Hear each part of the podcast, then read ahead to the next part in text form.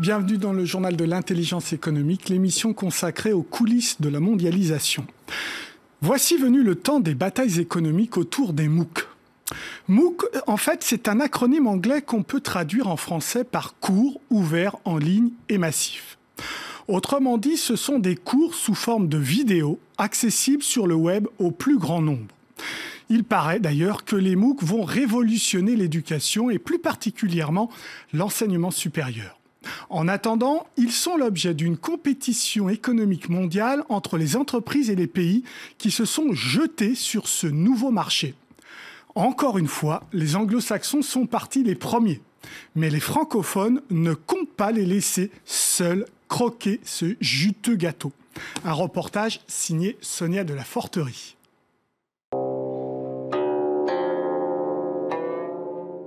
Let China sleep, the mighty Napoleon is supposed to have said in a cautious moment.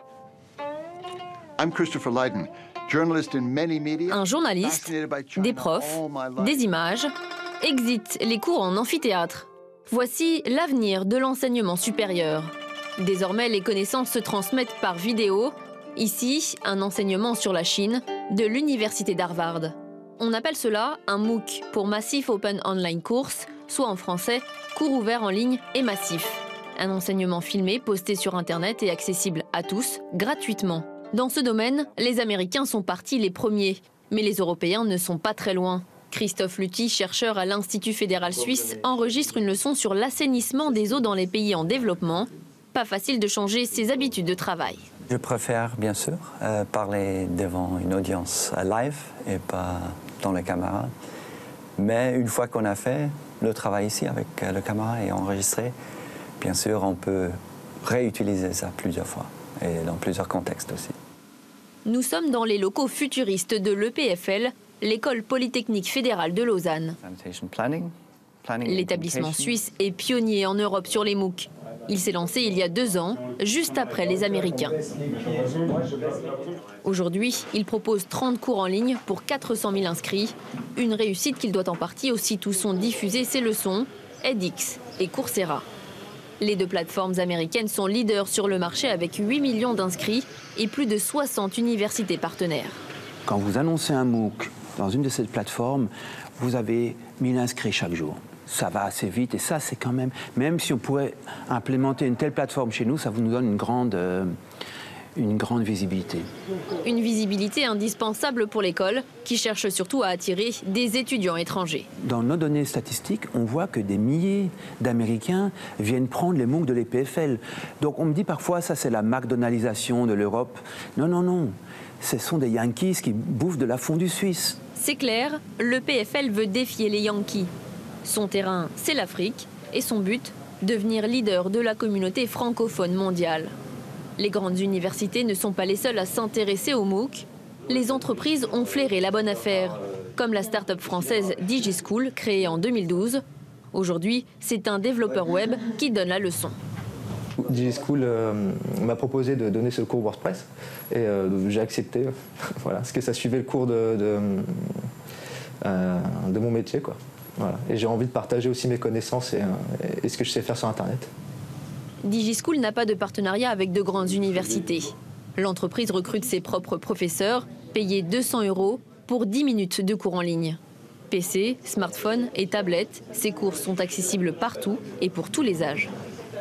Euh, il y a quelques années, moi, quand j'ai passé le bac, euh, j'avais des anabacs euh, et donc j'avais 10 anabacs et ça me coûtait 60 euros.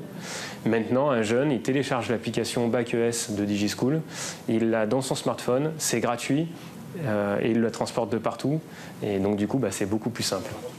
Thierry de Barneau compte se démarquer pour réussir. Car pour lui, il est impossible de concurrencer les entreprises américaines sur les MOOC la France a pris trop de retard. Euh, faire euh, un nouvel acteur autour des MOOC en France, voire en Europe, je pense vraiment que c'est à date c'est pas possible puisque Coursera est trop puissant à lever 100 millions de dollars en France quand on lève de l'argent nous on a levé 3 millions d'euros pour comparer donc c'est un écart type quand même qui est très très important.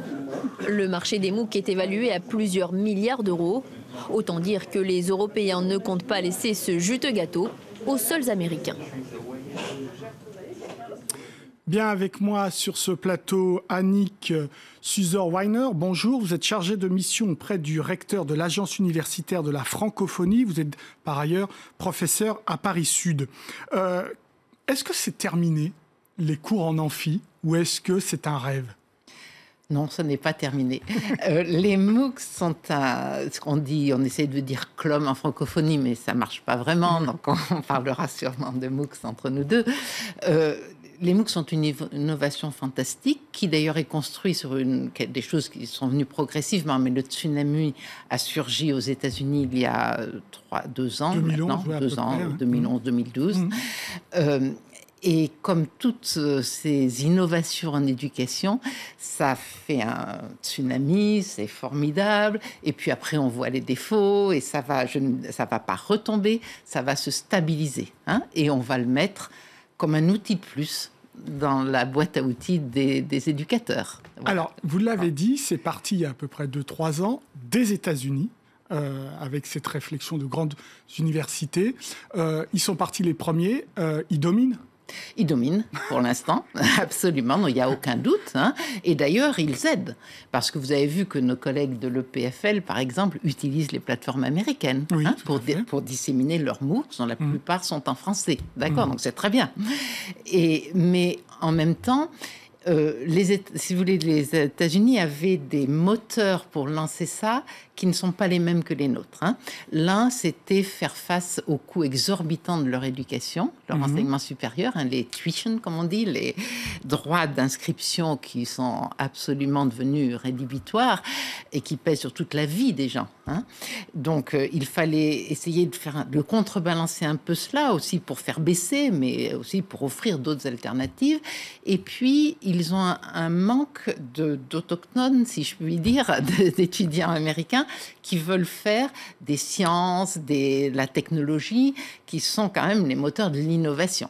Donc, grâce aux MOOC, ils vont attraper des étudiants dans le monde entier. Ils vont attraper les meilleurs. Mhm. D'accord? C'est leur but. Ils le disent. Hein voilà, donc c'était les deux moteurs essentiellement. Ça vous inquiète pas que sur environ 3000 MOOC hein, au 1er août 2014, euh, les chiffres, c'est 25% seulement de, l'Europe. Et en Europe, bah, c'est les Espagnols avec 236 MOOC, MOOC 170 pour la, Grande-Bretagne et 88 pour la France. Quand même, on a beaucoup, beaucoup, beaucoup de retard. On a beaucoup. C'est rattrapable. Mais on ne va pas les battre, hein, mais on veut notre part. Voilà. Et on veut notre part pour des raisons d'influence. Hein. Donc nous, on n'a pas les mêmes moteurs, hein, puisque notre enseignement est gratuit, pour les mmh. étudiants, pas gratuit pour mmh. les gouvernements. Mmh.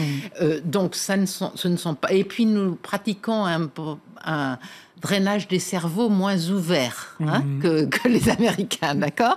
On le fait de manière plus subtile. Donc, euh, c'est-à-dire on, fait, on essaie de faire du co-développement. D'accord Donc, euh, voilà, il y a toute une, une, place pour la francophonie, y compris économique, hein, et on va tenir notre place. Donc hein. ça veut dire clairement que vous ne jouerez pas la compétition sur les MOOC en anglais ça, non. L'oubliez complètement. Euh, on en fait quelques quelques-uns de nos établissements offrent des MOOC en anglais, hein, l'école mmh. centrale, l'école polytechnique. Mais vous pensez qu'il faut y aller quand même? Euh, sur l'anglais? Moi, je, enfin, c'est pas ça notre priorité. L'agence universelle de la francophonie, certainement pas, bien sûr, hein, par définition, d'accord. Donc nous, bon, ils peuvent le faire, ils le font mhm. s'ils veulent. Moi, je pense qu'on a un rôle à jouer en francophonie, d'accord. Alors sur ce rôle, vous avez des compétiteurs aussi importants qui sont aussi partis les premiers, sont les Suisses. Qui, oui, eux, mais clairement ce ne sont pas des compétiteurs. Euh, le PFL est membre de l'Agence universelle de la francophonie. D'accord Ce sont des amis mhm. et nous travaillons avec eux. D'ailleurs, alors une des choses que l'agence peut leur offrir, c'est l'usage de nos campus numériques. Mhm. D'accord? Alors, ça fait 20 ans que l'AUF fait de l'enseignement à 10... Enfin, pas fait, puisque nous sommes... Ce sont nos membres, universités membres qui font. Hein, mais que nous avons des lieux pour rassembler les étudiants qui apprennent à distance. Mhm. On leur offre des ordinateurs, c'est de moins en moins nécessaire, mais dans certains pays, ça l'est. Et mhm. surtout, la meilleure connexion Internet de leur pays. Mais alors, Madame Suzerweider, à quand une grande plateforme à la Coursera et EDX parce que si vous n'avez pas cette plateforme, comment vous allez concurrencer? Ce ne sont pas les plateformes qui sont. Si vous voulez, la plateforme est un outil. Et pour l'instant, par exemple, la France qui a ouvert, donc France Université Numérique, utilise sa plateforme, mais faite de OpenEDX. Mhm. hein. Donc, c'est la, la plateforme, c'est bien, mais il faut surtout pouvoir diffuser des enseignements de qualité, bien calibrés pour le besoin. D'accord, mais les rend visibles grâce à une plateforme. Est-ce que vous avez l'intention d'en faire une plateforme? Ou vous allez laisser Coursera et EDX euh, L'agence universitaire de la francophonie n'est pas fanatique de faire sa propre plateforme. D'accord. Certains pays, le- par exemple l'université de Marrakech, hein, est une, D'accord. hein, Hayat, euh, on verra. Ça, c'est de la technique. Mm, hein. mm. Nous, ce qu'on veut pour l'instant, c'est la qualité. Euh, un pays comme la Côte d'Ivoire nous demande de l'aider à faire face à et tous les pays d'Afrique subsaharienne ont le même problème de massification, Mhm. hein, c'est-à-dire un afflux énorme de jeunes qui veulent apprendre et le besoin en a be- le pays en a besoin puisque c'est eux qui vont faire le développement. Mhm. Et comment satisfaire Il y a dix fois plus d'étudiants que de places dans les amphis. Mhm. Donc, on, on- on passe à l'hybride. Mhm. Voilà. Et nous, c'est notre religion. On n'est pas fanatique des MOOC, mais on les utilise. Voilà. Sincèrement, est-ce qu'il n'y a que la partie francophone occidentale qui va fournir des MOOC ou est-ce que l'Afrique aussi elle-même peut fournir des MOOC? Elle doit le faire. Elle doit, mais donc Elle va le faire. Nous les aidons. Euh, on a actuellement cinq MOOC que l'agence soutient, Cinq MOOC africains. qui, font des, qui sont des MOOC de pays en, en développement, en émergence. hein. Mhm. Le Mali, euh, le Burkina Faso, puis le Maroc, la Tunisie et le Vietnam. D'accord? Mhm. Voilà. Ces cinq-là vont être des produits d'appel. Et ensuite, on va, on, on va, chaque université qui en, aura, qui en aura fait un en fera d'autres. D'accord. L'université Kadi Hayek de Marrakech est pionnière dans la région, hein, du Mhm. nord de l'Afrique. Il y a des possibilités, ça va se faire et leurs jeunes, quand ils vont rentrer chez eux, ils, ils en feront, puisqu'ils seront très bons. Merci beaucoup Annick Suzer-Weiner pour cet euh, éclairage. On va suivre cette question. En attendant, l'émission est terminée, mais comme d'habitude, vous pouvez la retrouver sur france24.com. En attendant, restez avec nous car l'information continue sur France 24. Au revoir.